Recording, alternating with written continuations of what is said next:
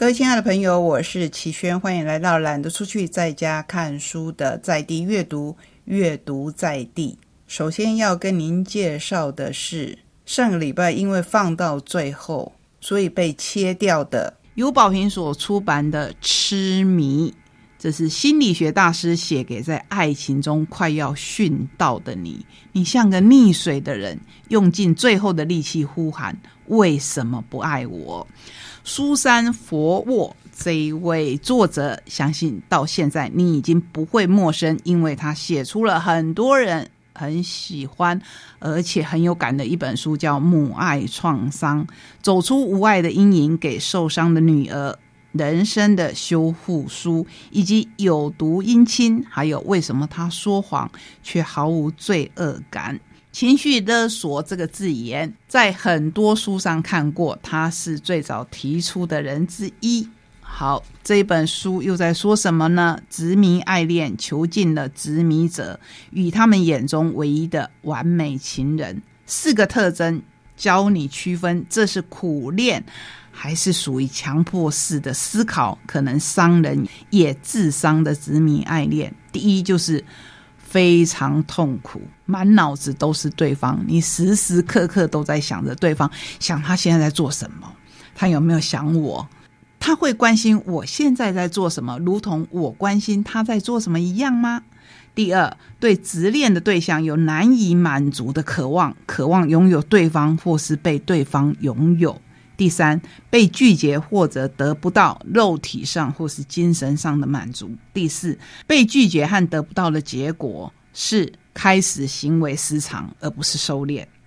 多少次你会这么以为？我找到唯一的完美情人，他是怕伤害我才骗我的，因为他爱我，他真的很爱我，只是他自己还没有发现。多少次你会自我鞭打？我怎么会施暴？我竟然让这种事情发生在自己身上，都是我的错，我就是离不开他。还有，因为极度缺乏爱而极度渴望爱，这句话我觉得真的很重要。你问问自己，是不是极度缺乏爱，所以你才会极度渴望爱？可是你渴望爱的方式跟态度对不对呢？殖民爱恋看似激情又浪漫，比如说追求一个女生的时候，天天去站岗，送她很多很多的玫瑰花，尤其是在施暴以后，这算是爱吗？还是这是一种痴迷？所以执迷爱恋看似激情又浪漫，却是当局者迷。因为害怕被抛弃而狂热的虚索，认定对方是唯一的完美情人，深陷焦虑、压迫的纠缠，甚至会激化成我们最害怕的恐怖情人。好，想要跟你分享更多，分享里面你如何来区分痴迷跟真正的爱。好，不痴迷的话。我们来看看如何关照自己的心，如何修行的一些书。首先跟您介绍早安财经文化难得出版的一本跟财经没有那么直接关系的《成为自己的光：卡巴拉梦行者的生命奇航》，作者是凯撒琳·仙伯格，译者童桂山。潜意识的运作与梦息息相关，梦会影响到物质世界。你以为它是虚幻的，但它的作用是真实的。本书所提及的梦是一种梦型的意识状态。除了学习将清新的意识状态带入夜晚的梦里，改变梦中状态，进而改变白天生活里的实相，也要学习在白天清醒时能够进入梦型状态。因为梦需要被驱动进入实相中显化，是不是有点悬？不过作者一再的强调。醒过来做梦吧，觉察自己的奇异吸引子，一起来玩暂停的游戏，唤醒内在魔法师梅林，回应梦的必要性，英雄的梦中见，回归感官等等。他自己引圣经雅歌里面一句“我身睡卧，我心却行”来做作者序的副标。我这辈子一直是个梦行者。小时候听着音乐，我总能同时瞥见绚烂夺目的图像。我和仙子、天使们一起生活，能够自由出入他人的梦境。我不仅在梦中看见他们，还能帮助他们。我母亲说我痴人说梦，虚度生命，要我活得实际一点。但我以为自己已经够务实了。如果你的孩子跟你这样说，我想你的反应跟他的母亲应该也是大同小异。不过，本书真正希望可以帮助我们的是，清理你的内在空间，外在实相就会改变。首先，辨认出我们的情绪及受阻的本能，让自己铆定在感觉而非情绪之中。光是要厘清什么是感觉，什么是情绪，我觉得就是一个大功课。透过有意识的学习，以新的视野与敞开的态度去回应自己的情绪。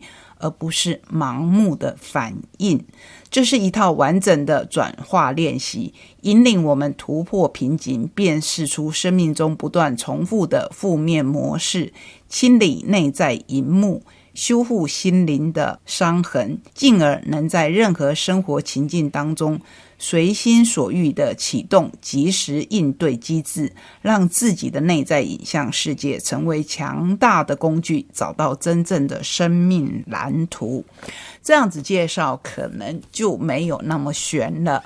只要你对这本书有兴趣，看得下去。慢慢的看，一定可以看出端倪。那我们接下来要来介绍一本你可能会觉得更玄的书，这是由第一次出现在我们节目的世子文化，就是我们在吃的那个奇亚世子文化所出版的《黎明行者》，来自光之家族昂树新人的智慧教导。你会发现这一本书，是因为你本来就是光与爱的光之家族，是地球的原始计划者。你曾和其他的家族成员共同把地球设计成一座星际的活图书馆，让许多不同的他用的不是存在，而是存有这两个字。让许多不同的存有都能来地球交换资讯。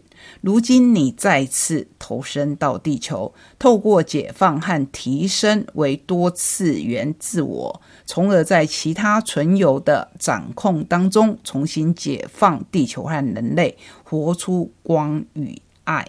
我自己看这一本书的时候。跟你一样，起先也会充满怀疑。看完以后，是不是就完全的相信？